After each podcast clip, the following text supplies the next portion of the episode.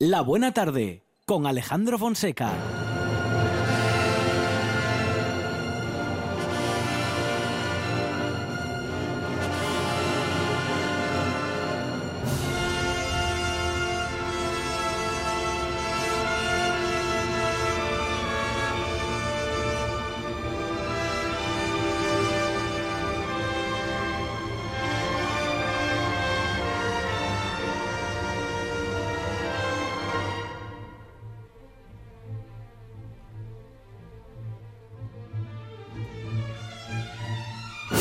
Vamos a iniciar conversación eh, con alguien que ha estado del otro lado, eh, porque hace unos días eh, ha salido de la UCI, es amigo del programa, es actor, es director teatral. Hemos hablado otras veces con él en esta buena tarde y hoy tenemos nuevas excusas para reencontrarnos. Andrés Presumido, ¿qué tal? Buenas tardes. Hola, buenas tardes. Bueno, ¿qué área de caballería rusticana fue la que, la que, bueno, no sé si pediste o simplemente pusieron los compañeros y compañeras de la planta de la UCI para celebrar tu salida? No, bueno, esto fue una cosa al azar. Eh, no, no estaba yo en las condiciones de, de elegir en ese momento. ¿no? eh, me parecía muy adecuado. Bueno, esto fue una petición que me hicieron desde, mm. desde la, jefa de, médicos de neumología. Y dice, oye, tú que eres alguien un poco conocido y animado y animoso y que sueles animar a la gente a través del teatro, ¿podías hacer algo? Bueno, pues no sé, esto como no sea dirigir una orquesta virtual que no hay, no se me ocurre otra cosa. y entonces así, por ahí por ahí empezó el, tema. Pues funcionó, funcionó muy bien, Andrés, ¿eh? En redes sociales, mm, bueno, te convertiste em, para algunos de manera anónima y para otros que te conocíamos, pues mira, ahí lo tenemos. Eh, Qué bueno, eh, bueno, pues en eso, ¿no? En la imagen del día, en la imagen de, bueno, de, de, de, de que están saliendo las cosas bien, o al menos hay buena parte de las cosas que están saliendo muy bien, ¿no? Bueno, a mí me han salido bien. Yo he tenido, porque todo en esta vida hay que tener suerte, y claro, porque mucha gente la tiene y otras mm. no, desgraciadamente no la han tenido. Lo que sí sé es que mm, tenemos una sanidad de primera línea excelente, y esto es lo fundamental, porque sin esta sanidad es imposible daos cuenta que no existe una vacuna contra el COVID-19. Por lo tanto, a mí ya me, cuando entraron ya me advirtieron que, bueno, que iban a intentarlo con otras cosas alternativas que estaban funcionando en Italia y en Francia. De hecho, a mí me pusieron una medicación que se la estaban aplicando, bueno, a mí a más gente en la, aquí en el UCA. Sí, sí. A, que estaba aplicando a los jugadores del Milán y que es un, es un medicamento para la artrosis y es una antiviral y funciona muy bien. Eh, entonces, no quisiera equivocarme, Tocimubat se llama. Bueno, pues mm, mm. Eh, inicialmente te pega un subidón eh, y luego ya te van preparando para ver cómo responde tu pulmón, los pulmones, y a partir de ahí ya ven eh, el grado de, de de compresión que tiene tu pulmón. Porque, claro, el problema de esto es que, es que los síntomas son claros.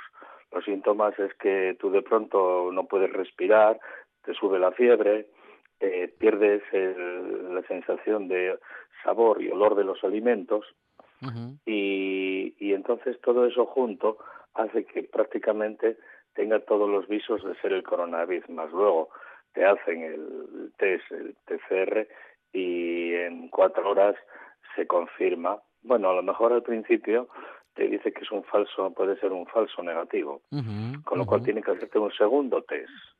Y en ese segundo test es cuando ya salta realmente lo que hay. ¿no? Bueno, eh, la verdad es que también tienes que estar un poco fuerte. Mm, hay que decirlo todo. Quiere decir que no, si tienes problemas de corazón o tienes problemas de falta de defensa, pues no, es que te, es que te va a costar más recuperarte. Es, es más lenta la recuperación, no quiere decir que no te vayas a recuperar. Sí, sí. Eh, y en ese sentido, pues también coincidió en que, bueno, pues estaba bien de defensas y pude salir, pero pero vi mm, la noche antes de bajar a la UCI, lo vi muy negro, lo vi muy negro porque bueno, no era capaz por mí mismo de, de hinchar los pulmones, entonces tenían que ponerme, entubarme, ¿no? Una asistencia a través de máquina. Y entonces esa noche empiezas a pensar muchas cosas, empiezas a pensar y a ver que, que dices, oye, es que, que me voy a quedar aquí, no sé si me voy a despertar, que qué va a pasar, ¿no? Y empiezas a, bueno, pues es fatal, pero se sale. Luego ya cuando despiertas ya, bueno, ya, ahí ya entonces eres capaz de dirigir a, la Metropolitan de Nueva York o lo que sea, ¿no? ese fue, ese fue el día o posiblemente la noche más difícil que recuerdes, esa en la que te ves con un montón de instrumentalización, ¿no? Entubado, conectado a una máquina, bueno, momento complicado. pero te, ves tú, pero cuando te ven desde el otro lado, dicen, esto es lo que hay que hacer. Otras veces que, claro, te meten el tubo, te ven entubado, te, te, te anestesian, empiezan a meter electrodos por todos los lados, estás, bueno, como una, es un ser humano, hay una persona, pero enganchado a 20.000 cables, ¿no? Pero sabes que es la manera y sales, y sales. Y todos los que estábamos allí en planta, yo era, bueno, había dos o tres personas algo más jóvenes que yo, de 57 años, yo tengo 60, y luego gente mayor, y salieron, salimos todos, unos, unos antes, otros después, unos ya llevaban más tiempo, pero salimos todos. Eh, y hubo gente incluso que ni siquiera tuvo que entrar en la UCI, pero eso sí, te bombardean con muchas cosas, claro, porque el virus es un virus de diseño muy potente, muy sofisticado, es algo que mm, desconocido para la para la ciencia y para, para sobre todo la, inmunología. Entonces, claro, si el enemigo no lo conoces, ¿cómo le vas a combatir? Y, mm, pero bueno, aquí en el UCA no sé, no sé, es increíble. Bueno, yo he visto a la gente, o sea, que nos, eh, ahora están las enfermeras, los médicos, eso es un, vamos, una puesta en escena de movimiento, de gente eh, quitándose los EPIs, poniéndose los EPIs, eh, con una, una limpieza escrupulosa, un protocolo, mm, vamos, o sea, algo algo que me gustaría hmm. algún día, si tuviera y pudiera hacerlo, ponerlo en, escena para contarlo, ¿no? Porque es increíble cómo trabaja el personal, qué bien coordinado está y simplemente con mirarse la cara y esa de cada uno lo que tiene que hacer, ¿no? Y en ese medio pues estás ahí sometido pues a, bueno, pues a lo que sea, a lo que te digan, a las medicaciones, a, tal, ¿no? Y, y, la verdad es en, luego es muy emocionante, muy emotivo porque eh, claro, pues dices, acabo de nacer, me acaban de, de sacar para adelante, ¿no? y claro, y eso es un poco mi... ¿Sales de la UCI, Andrés, y quedas, eh, quedas en planta unos días? Sí. Sí. Bueno, sí. En la UCI tampoco estuve mucho tiempo. Hubo gente que estuvo 15 días en la UCI, ¿eh? Yo estuve dos días en la UCI. Lo que pasa es que, bueno, me vieron que, respondía muy bien a... a tratamiento. bueno, vamos a probar a quitarte la máquina y a ver si haciendo unos ejercicios de, de respiración por tu cuenta puedes puedes eh, respirar. Y bueno yo por cuestiones de tipo técnico siempre me gustó mucho el tema claro lo que es todo lo que es la respiración diafragmática todo lo que es la, vocalización la acción las expulsiones y entonces me fueron muy fáciles los ejercicios. Y entonces me mandaron a planta. Me subieron a planta y ya yo estuve ya cuatro días en planta. Y ya después de esos cuatro días ya dijeron oiga usted váyase para casa por mal mal cliente. Gente como usted no nos interesa la medicina. Entonces dijo, no, no, no, yo no sé, yo sé que no soy buen, buen cliente, pero bueno. Y, ahí está y mi total agradecimiento, por supuesto. Y, también eh, dentro de esa altísima profesionalidad y, todo ese oficio que, que, que relatas de los compañeros y compañeras del eh, sistema sanitario, también el sentido del humor, que fíjate que no pasarán situaciones de tensión y de angustia, ¿no? Cada día y aún así mantienen, bueno, eh, eso, ¿no? La energía suficiente para, para, para, para, meterse en, la ironía también.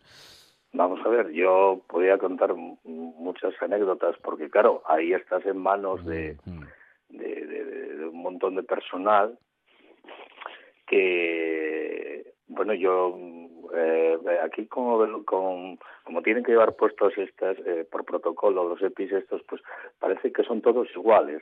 Las enfermeras parecen todos clones, están todos vestidos igual. Entonces, claro, no distingues eh, a lo mejor pues vas conociendo y yo pregunto los nombres. ¿Tú cómo te llamas? Sara, yo Eva, yo Luis y tal. Pero luego entro otra vez y le digo, Sara, no, yo soy Eva. Eva, oye, yo soy mm, Luis. Y mm. oye, es, que estaba hablando antes con, con Alba, pues. no, Alba soy yo. Tal, bueno, la cuestión está en que, en que una de las enfermeras, mientras me estaba arreglando, eh, no sé por qué salió la conversación, de tal y que me contó un viaje en, cinco minutos a Israel que fue una maravilla. Y dice, bueno, yo soy enfermera, pero hice geografía e historia y, iba a ir a, Israel, pero con esto del coronavirus eh, no pudimos, no nos dejaron ir, claro, lógicamente, nos tuvimos que quedar en tierra, ya tenía planificado un viaje a Israel y, y bueno, pero me estuvo contando todo su viaje del, del, año pasado a Israel, con lo cual me entraron unas ganas de coger un avión. Dije, cuando esté bien cojo un avión, voy a Barcelona y me voy a, ver ese sitio tan maravilloso que me contó esta enfermera, porque bueno, es otro mundo, es otra... Bueno, y van contándote cosas así, cosas de, de, ellos, ¿no? En realidad te están quitando mucha tensión, eh, te están aliviando mucho, ¿no? Y luego, pues bueno, yo les cuento, también yo les contaba a ellos cosas mías, ¿no? De teatro, de esto y otras cosas, ¿no?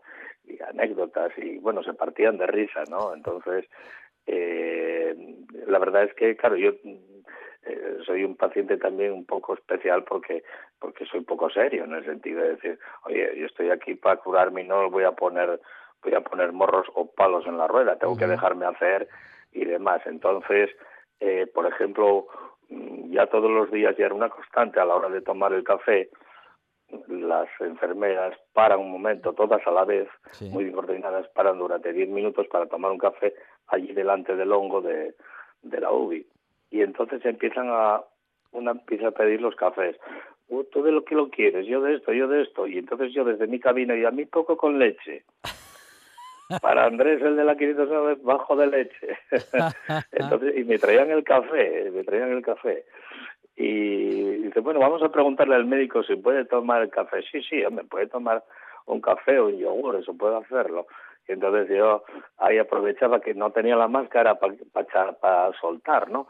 Si yo no tenía la máscara no puedo pedir nada, pero pero se creó, la verdad es que eh, independientemente de luego la parte dura, mm. negra, difícil, que bueno, que prácticamente no la no te das cuenta porque como estás entubado en realidad estás durmiendo, no, no, no te enteras de nada. Es un poquitín cuando ya estás despertando que quieres quitarte, quieres quitarte los tubos porque te molestan, pasas mucha sed y claro, ahí por cuestiones de no, no te no te dan ni un dedal de agua y ahí lo pasas mal.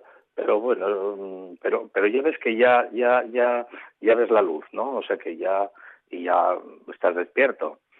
Entonces y eso es muy importante. Yo aquí he tenido una sensación muy agradable en el, en el hospital, muy agradable con, en este en este proceso, salvo esa noche, la noche antes, que me creí que, pero bueno, era una cuestión subjetiva mía, que, mira, a ver si no me despierto, ¿no?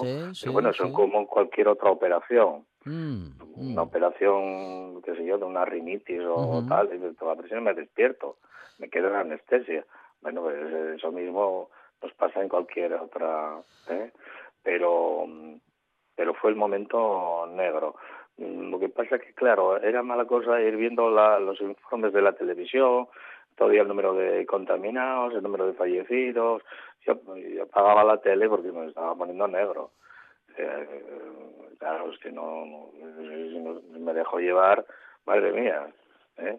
Pero pero bien la experiencia bien bien bien bien bien desde el punto de vista de paciente sanitario vamos yo volvería a tenerla otra vez ¿eh? a de todo. sí sí, sí hombre sabiendo bien claro. Claro eh, sabiendo conociendo este final digamos no conociendo esta hombre, conociendo el final feliz esta otra parte hay muchos finales felices ah, ¿eh? y, hay, hay otros tristes Y hablando de, sí, efectivamente, pero hablando de finales, bueno, felices o tristes o lo que tenga que ser, ¿no?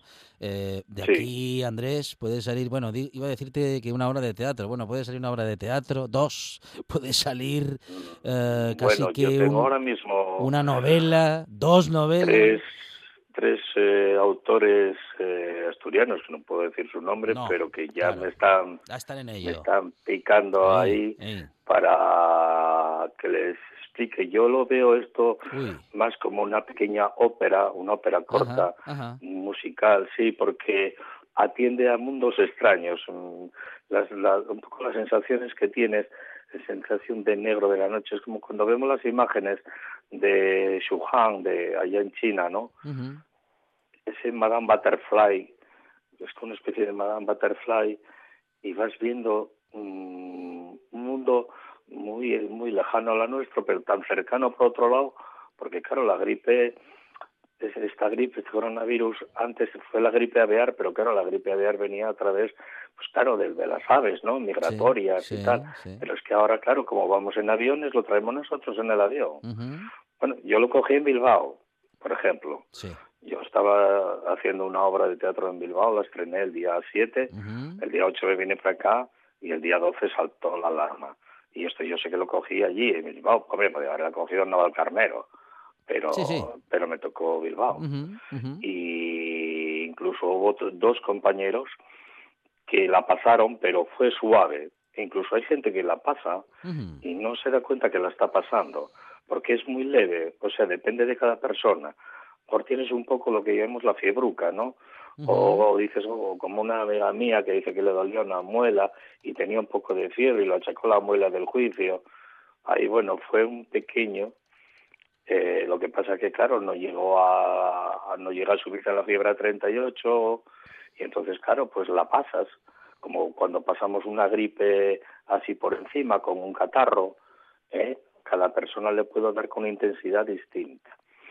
Pero lo que sí está claro es que cuando se tenga cualquier síntoma hay que ir. Hay que acudir al médico rápidamente ya y, y que te hagan la, el PCR, que te lo hagan ahora mismo ya el protocolo te lo hacen al principio, que es un poco lo que he hecho yo, se tardaba mucho, se tardaba y estaba la gente muy despistada y no se nadie sabía nada, ni cómo se hacía, ni, ni, ni, ni, ni siquiera metodológicamente cómo, cómo se hacía el test. Hoy mismo no, y ahora mismo tú coges y vas y vamos, te ponen aquí la, la lancita esa en la, en la nariz y en la garganta y vamos en un plazo de tres horas, dos horas, tienes los resultados con un 90% de fiabilidad y eso es tranquilizador porque luego inmediatamente se trata de atacar a través de los antivirales, ¿no? Y bueno, hay, hay, hay remedios, pero hay que estar claro, hay, hay, que estar atento y hay que... El tiempo es fundamental, corre a favor, ¿eh? Bueno, en contra, si no, no, da respuesta. Estamos con, eh, bueno, estamos siempre con el mundo de la cultura, siempre digo comprometido, siempre, mm, bueno, eh, con mucho por mejorar, por decirlo suavemente digo siempre desde hace muchos años, sino, mm, sino ya, eh, en fin, durante toda la historia ¿no? de nuestro país o incluso del mundo. Pero bueno, hablando de nuestro país y de la cultura en nuestro país y de lo cultural en nuestro país, saldremos de esta. Eh, bueno, no necesitamos una bola de cristal, sabemos que con el tiempo eh, pues acabaremos por, por superar este, este momento.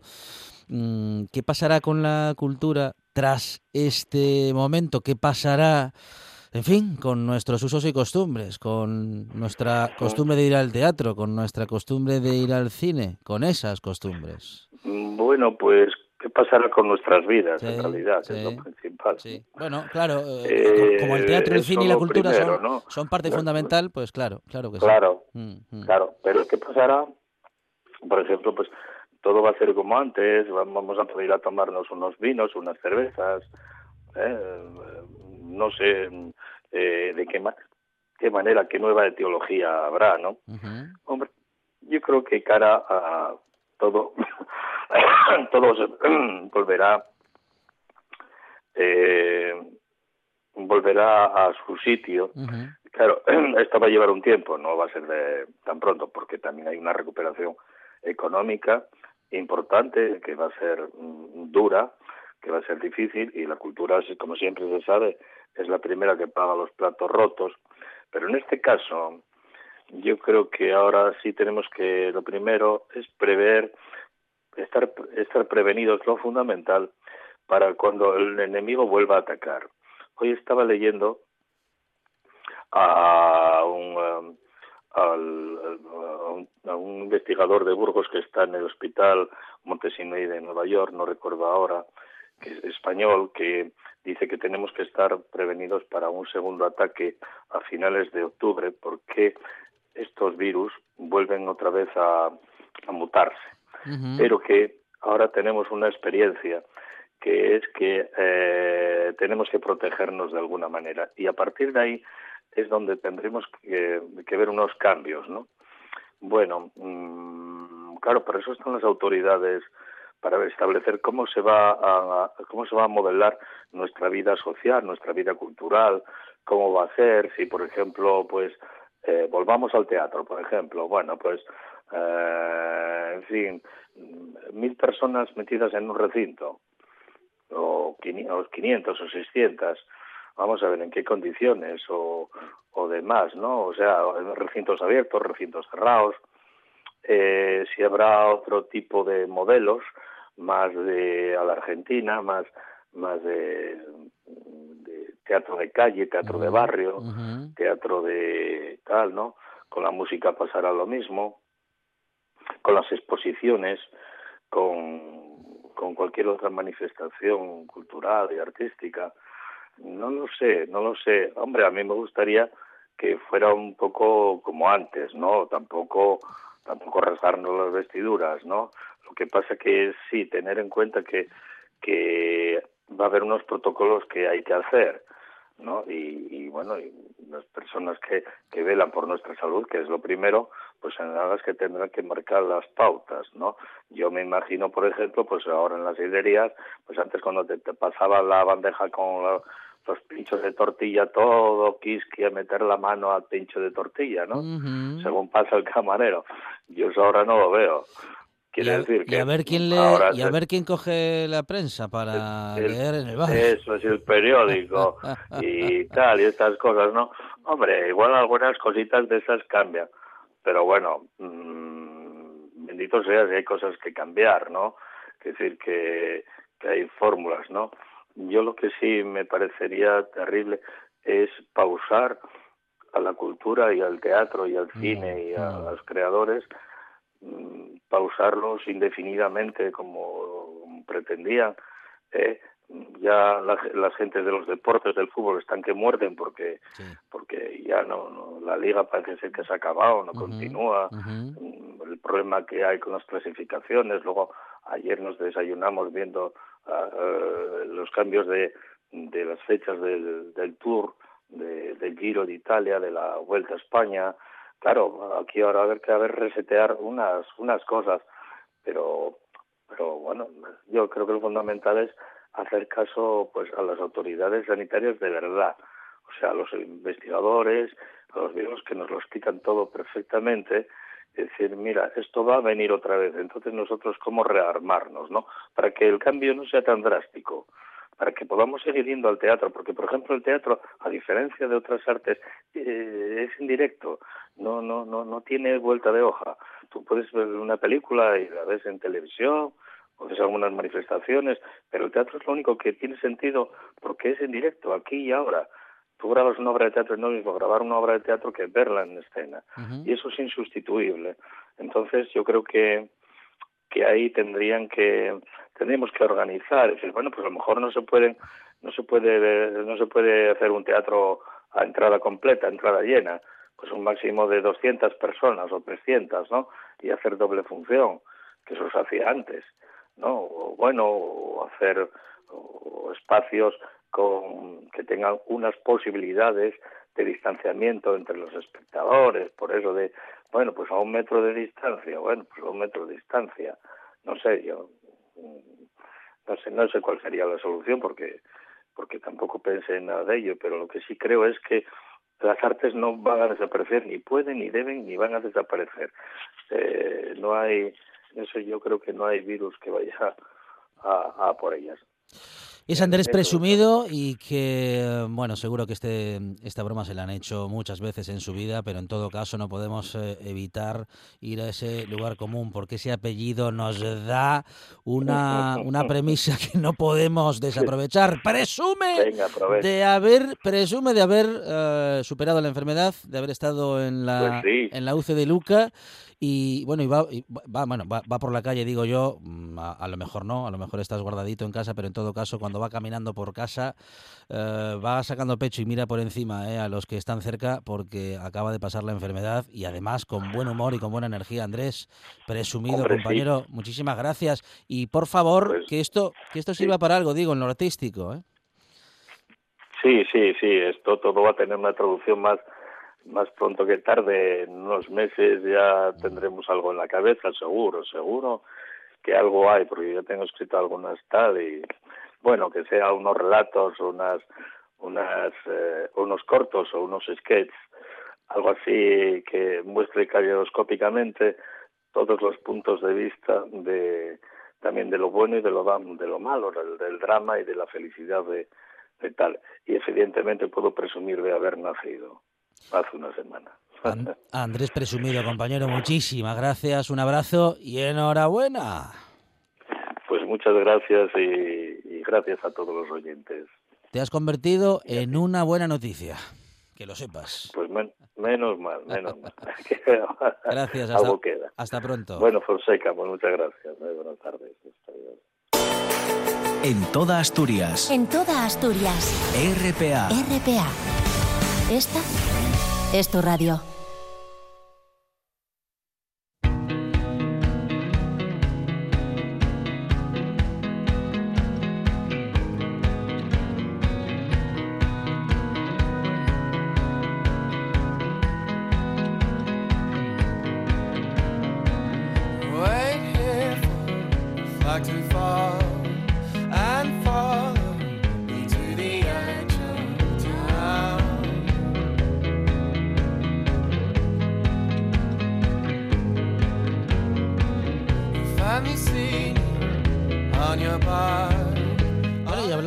Claro, la cultura es uno de los sectores que más se ha volcado en el estado de alarma con los usuarios que para sobrellevar el confinamiento consumen o consumimos más artes que nunca. Y en esa línea va también el cineasta asturiano Ramón Luis Bande, que ha liberado su última obra, Cantares de una Revolución. La ha liberado respecto de los derechos de autor para que todos podamos disfrutarla de manera libre y gratuita. Ramón Luis, ¿qué tal? Buenas tardes.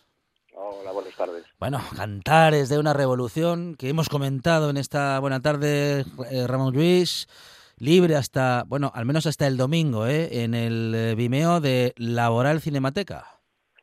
Sí, ahí va a poder verse la película desde el viernes a las 7 de la tarde hasta, hasta el domingo también a las, a las 6.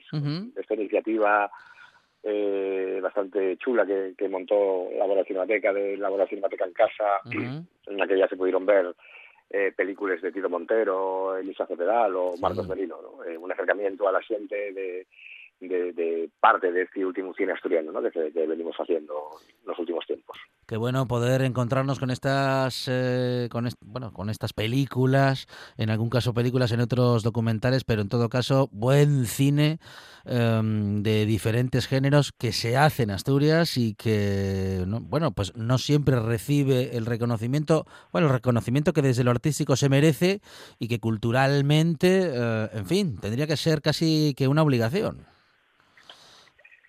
Eh, sí, bueno, yo, yo creo que, bueno, en cualquier caso está bien eso, mm. eh, que la gente tenga acceso libre a, este, a estas películas, ¿no? Y poder ayudar a, a, que la gente pase pase una, una, una, buena tarde estos días, una, una buena mañana, al tiempo que los que los hacemos eh, eh, reflexionar, ¿no? O por lo menos eso intento yo con, con las mías películas. Ramón Luis, además de la peli, el domingo a las 6 de la tarde ofreces también un encuentro online, encuentro con el director. Sí, bueno, suele ser habitual, ya sabes que ahora eh, para este tipo de, de cine eh, somos un poco titiriteros y, vamos con, las películas de ciudad en ciudad y de sala en sala y generalmente después de, la proyección de, la película hay un encuentro con, con la siguiente para, para hablar de la película. Es un proceso que para mí es muy enriquecedor, ¿no? El, tener este contacto directo con los espectadores y, ir construyendo significados entre todos. Entonces, para mí una muy buena idea que, que la Cinemateca eh, para estos pases eh, agarre también este formato, ¿no? De que después de que la gente vea la película, pues, tengamos ahí media oruca, una o tres cuartos de hora para pa hablar de ella, ¿no? De todos los dulces que, que ellos hayan eh, eh surgido viendo la peli o de lo que quieran hablar alrededor de tanto del tema como de la forma de la peli, ¿no? Eh, este contacto ahora, lamentablemente, no puede ser eh, presencial, que estoy en mayor, pero eh, también tenemos herramientas que nos permiten este, este contacto, aunque sea online, con, con, la gente, ¿no? Y para mí, ya te digo, siempre, una vez que termines una película y las trenes, eh, lo, más guapo del proceso y son estos, estos encuentros con, con los espectadores.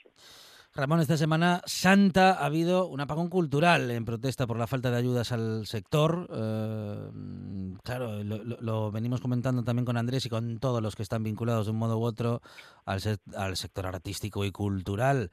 Habrá muchas pérdidas en el mundo del cine también por ese estado de alarma eh, y como, como venís denunciando, no se, en fin, no se proponen ayudas para el sector. ¿Qué sucederá? ¿Qué, qué, cómo, estáis pasando por este momento? Bueno, pues eh, imagino que será coincidente con la opinión de la mayoría de la gente de que de que vivimos habitualmente en un sector muy muy precario y, precarizado, mm, eh, ya mm. de, mano antes de, mm de esta eh, catástrofe sanitaria y, social y esto solo va a venir a, a empeorar las cosas no yo creo que hacía falta una toma de conciencia de lo, de lo público, del, del valir de la, de la, de la cultura, de, de, lo que aporta colectivamente, de lo que aporta a las comunidades, a las diferentes comunidades, eh, las diferentes manifestaciones de la creación cultural y que, y que podamos salir de, esta todos juntos. ¿no? Yo, yo, creo que el mundo de la cultura no tiene que salir primero que nadie, ni, ni mejor que nadie, pero también sería injusto que nos desearan eh, que nos desearan en la cuneta a nosotros no o, que o que se entendiera que deberíamos salir los, los últimos no eh, yo creo que, que, que, de aquí deberíamos salir todos juntos eh, como como dicen muchos los eslóganes hay que superar el eslogan y, de verdad eh, plantearse unas políticas públicas de, de apoyo a, a, la, a, la, creación cultural eh, aquí en Asturias. ¿no? Hoy, por ejemplo, amanecía con la noticia de que la Generalitat de Cataluña en un primer momento, ahora ya, aprobó 31 millones de euros de, de apoyo a los, a los industrias culturales y a la creación cultural catalana, ¿no? Como, como primera fase de, de lo que tiene que venir, ¿no? Eh, pues cuando lees estas cosas, eh, pues, pues hace mucha, mucha envidia, ¿no? ¿Y aumenta la, creatividad en el confinamiento? Em, no sé cuál es tu caso, eh, o no sé si quieres eh, analizarlo de manera genérica, porque hay, claro, muchos artistas que al no tener, eh, bueno, pues posibilidad de encontrarse con su público, como decías antes, físicamente hablando, más cercanamente, se encuentran en las redes sociales, se encuentran, en fin, por medios digitales. Ah, digo, ¿la creatividad en el confinamiento es posible? ¿Mejora? ¿Empeora? Eh, yo creo que sí, pero creo que aquí hay una, una gran, seguramente, una, una, un gran condicionamiento de clase, ¿no? Mm.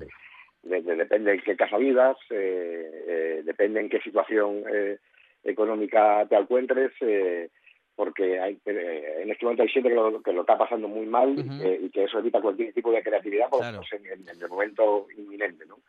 en el mío caso, que por suerte seguimos trabajando, quiero decir, ahora mismo, por ejemplo, estamos haciendo en la RTPA eh, una programación especial de piezas del programa de, cultura de casa, donde eh, que invitamos a los artistas a, a, contar cómo lleven el confinamiento y hacemos yo esta pregunta, ¿no? Si están creando, si no.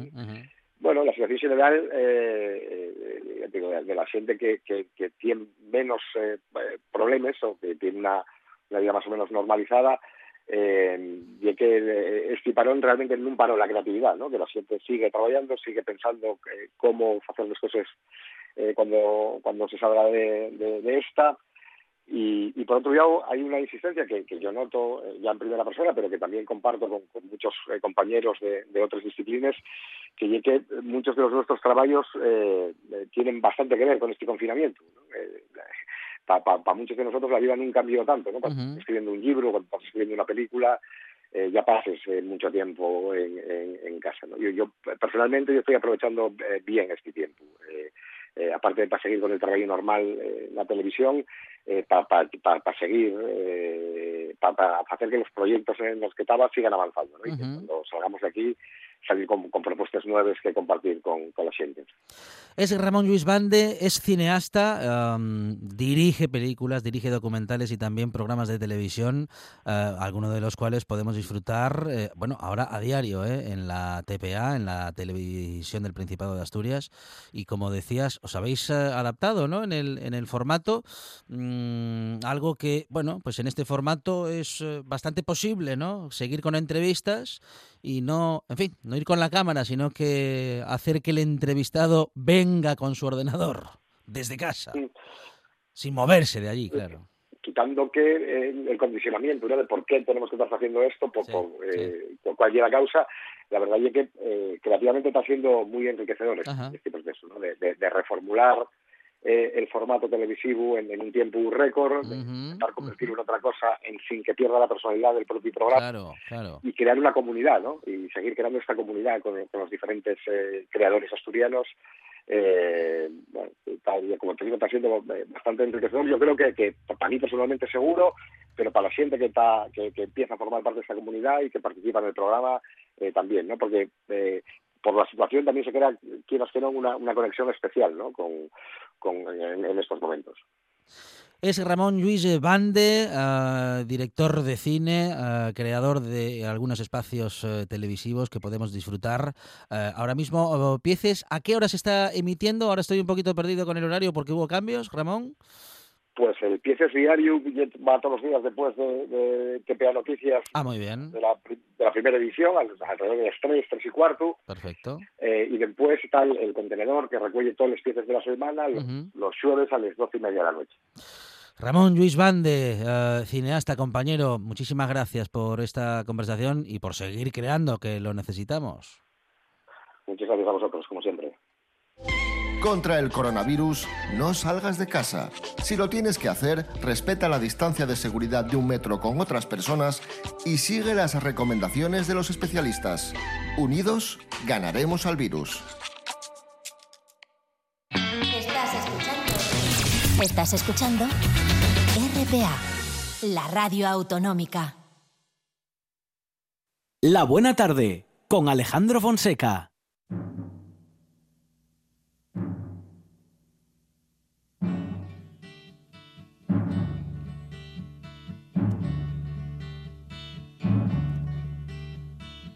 Eastern world, it is exploding, violence flaring, bullets loading. You're old enough to kill, but not for voting. You don't believe in war, but what's that gun you're toting? And even the Jordan River has bodies floating, but you tell me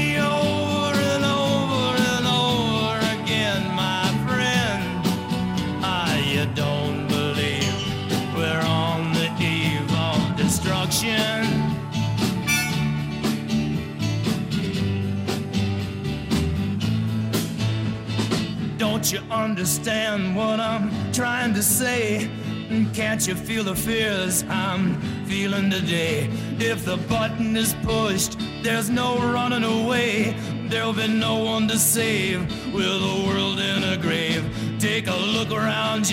Y vamos a seguir uh, analizando y también intentando averiguar si eso de la creatividad uh, va bien en estos días. Tanto, no sé si va igual de, les irá igual de bien que Ramón Luis Bande, pero bueno, lo vamos a averiguar. Estamos ya en comunicación con el primero de nuestros escritores y escritoras de esta tarde, Ovidio Parades. ¿Qué tal? Buenas tardes.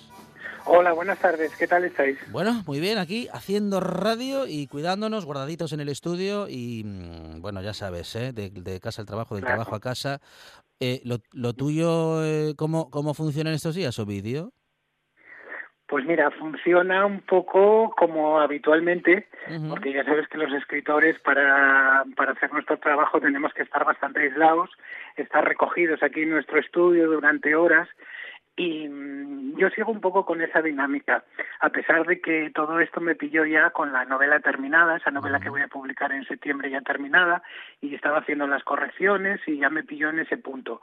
No obstante, sigo trabajando eh, sé que hay colegas a los que no les pasa así, que desde que surgió toda esta historia tan tremenda que estamos viviendo, pues quedaron un poco bloqueados, paralizados, pero yo intenté desde el primer momento tanto eh, lo que estoy escribiendo, los cuentos que estoy escribiendo, o las cosas que, que, escribo para el blog, que son las entradas que hago en el Facebook y tal, intento eh, abstraerme en esos momentos, abstraerme de todo lo que de todo lo que pasa alrededor. Sé que es muy difícil, muy complicado, porque yo creo que para todos los que ahora rondamos entre los 40 y los 50 es lo más terrible que, que, nos ha pasado, ¿no? A nivel colectivo pero pero hay que intentarlo. Yo lo intento cada mañana, aunque eche muchísimo de menos, ver a mis familiares, a mis amigos, salir a caminar, porque yo soy una persona muy de calle y eso lo llevo realmente mal en determinados momentos, pero mm, hay que abstraerse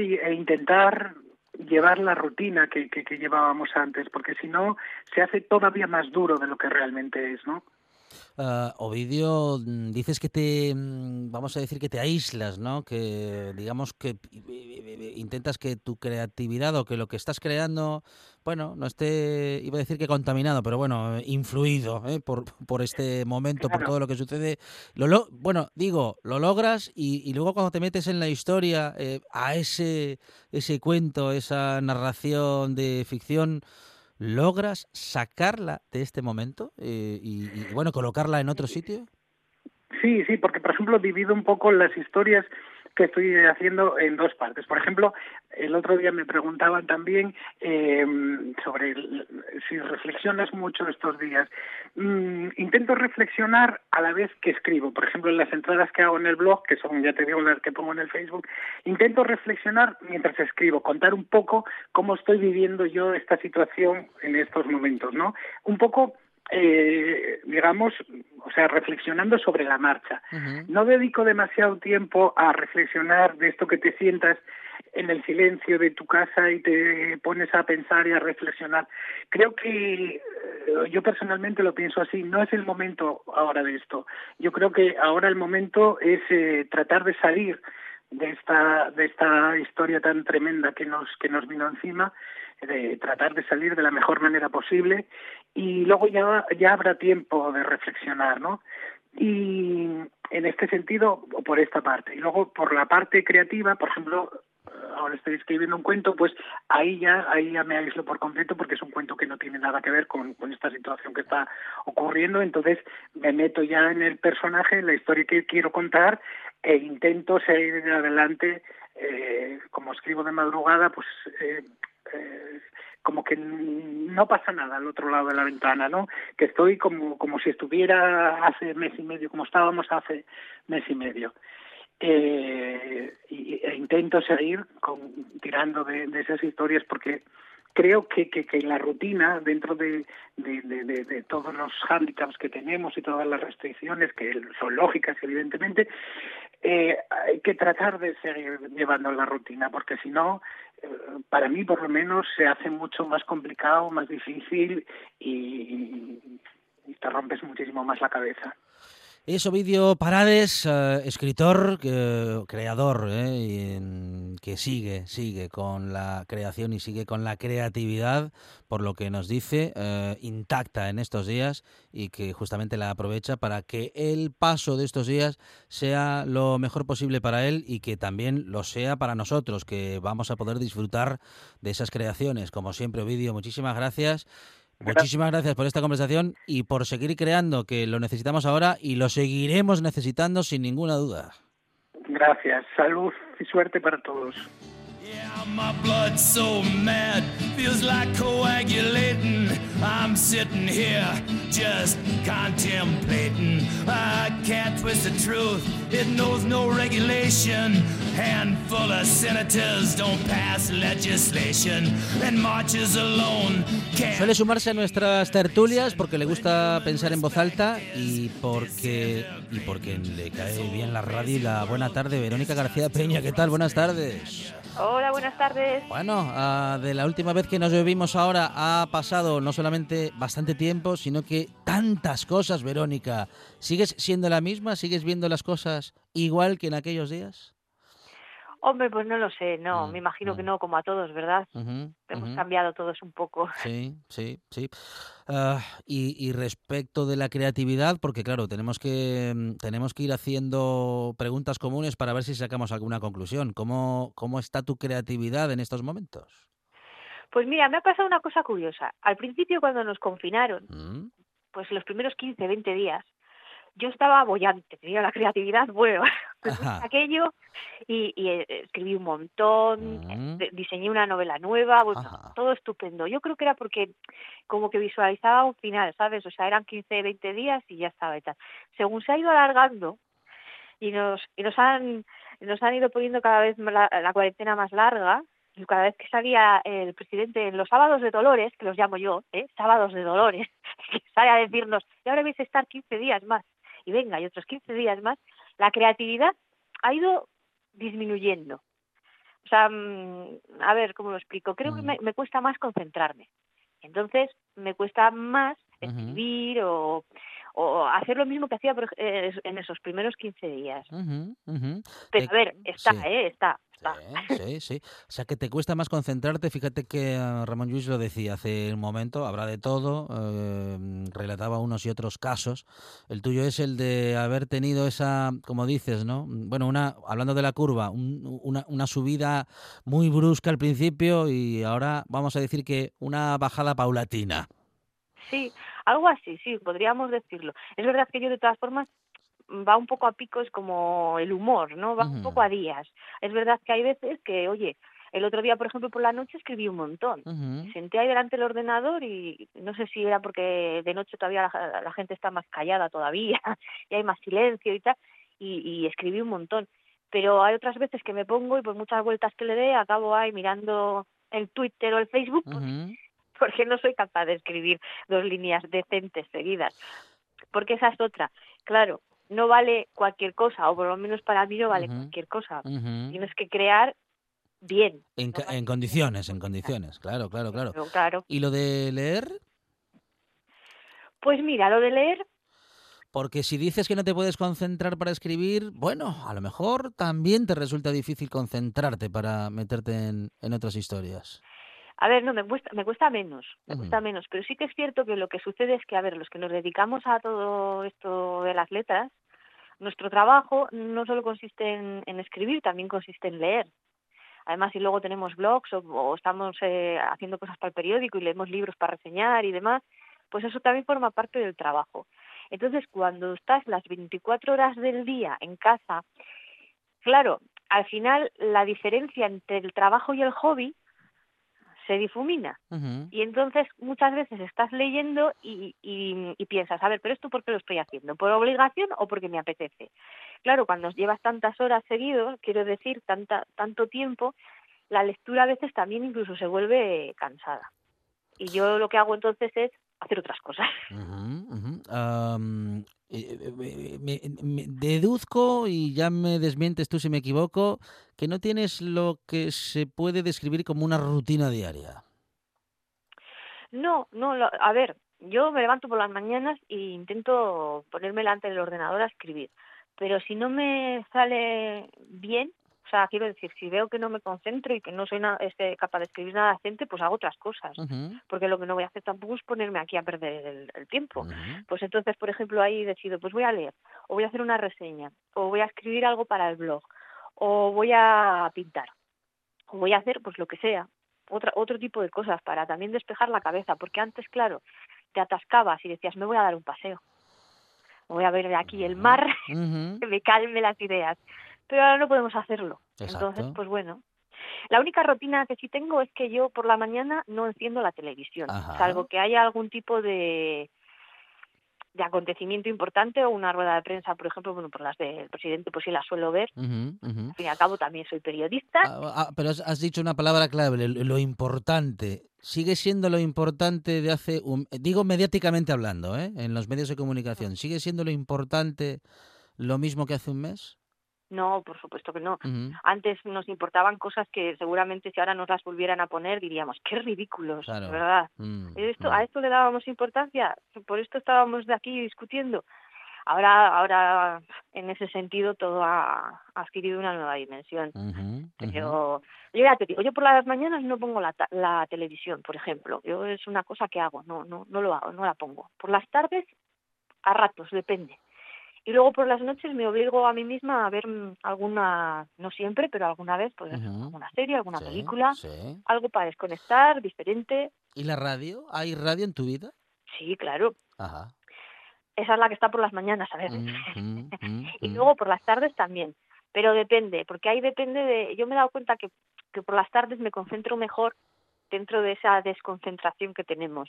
Entonces hay veces que por las tardes lo que hago es que me pongo tapones te pones tapones por la tarde, es decir, pero no para dormir, sino para que, para aislar eh, uno de tus sentidos y así te concentras mejor. Sí, sí, sí. Porque además hay una cosa de la que la gente no habla, que estamos todos ahí confinados en casa y que hay que bien, ¿eh? hay que majos somos todos. No, de majos no, que todos tenemos vecinos muy pesados. Mm. ¿eh?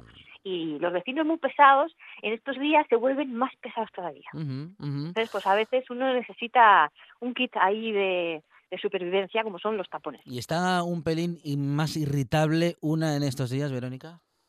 Sí, yo creo que también, ¿eh? Y más sensible. No sé, a mí me pasa también, a veces dices, jolín, estoy tan, tan así que, que no sé, que solo tienes ganas de, de, dar abrazos, besos y, cosas así. Está uno más, más ñoño también en ocasiones. Somos un poco montañas rusas estos días, yo creo. El momento aplauso lo, lo esperas con, con ilusión, eh, lo tomas como una de las cosas que hay que hacer en el día, ¿te saltas alguno? Yo es que no, no lo hago. No lo haces. No, pero porque yo soy, a ver, eso no quiere decir que no me parezca bien, ¿eh? pero yo no, yo no soy de las que sale a aplaudir, porque considero que para apoyar a los sanitarios, a los cajeros, a, a los diferentes colectivos que que ahora están, pues que son esenciales, hay otras formas de hacerlo. Creo que aplaudir, bueno, puede estar bien, pero de nada sirve si cuando luego todo esto acabe, a esas personas las vamos a volver a tratar, por ejemplo, a los cajeros, como, eh, ay, ese que está ahí en el supermercado, fíjate, no. Hay otras formas de hacerlo. Yo lo veo así, igual que políticamente. No sé. Que yo comprendo que a la gente le haga ilusión, ¿eh? Y que está bien, y que además se ha convertido en un acto social pero es como yo tengo la sensación de que de que aparte de que, de que a veces es una distracción que nos que es como una cortina que no nos deja ver lo que realmente hay detrás. Nosotros salimos y aplaudimos y así nos sentimos bien con nosotros mismos y nos decimos a nosotros mismos que lo estamos haciendo bien no que estamos haciendo algo útil nos sentimos importantes pero eso si luego no tiene un, una repercusión a posteriori cuando esto acabe, no va a servir de nada. Entonces, vale, tú puedes salir a aplaudir, pero cuando aplaudas lo que tienes que pensar es qué vas a hacer después para que este aplauso realmente eh, llegue a esta gente y, les ayude. Por ejemplo, a los cajeros. Los cajeros eh, de supermercados en general tienen unos de los sueldos más bajos de este país. Entonces, quizá eh, cuando hagan huelgas, igual deberíamos apoyarles en vez de protestar porque no mm. podemos ir a comprar el súper. Es Verónica García Peña y en este último tramo nos reclama que seamos consecuentes eh, con nuestros aplausos en nuestros actos posteriores. Verónica García Peña, compañera, escritora, gracias. Un abrazo. Gracias a vosotros, un abrazo. Y el programa termina final. Mañana regresamos con más buena tarde y más radio.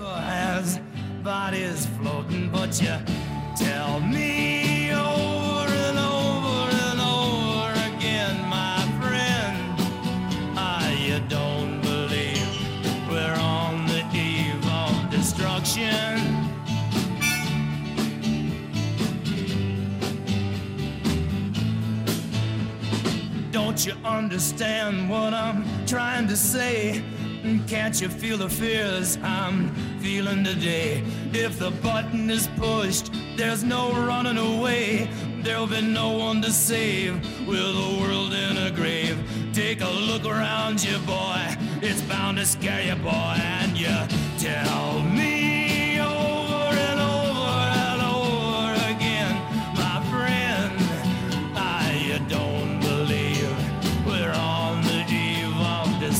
destruction.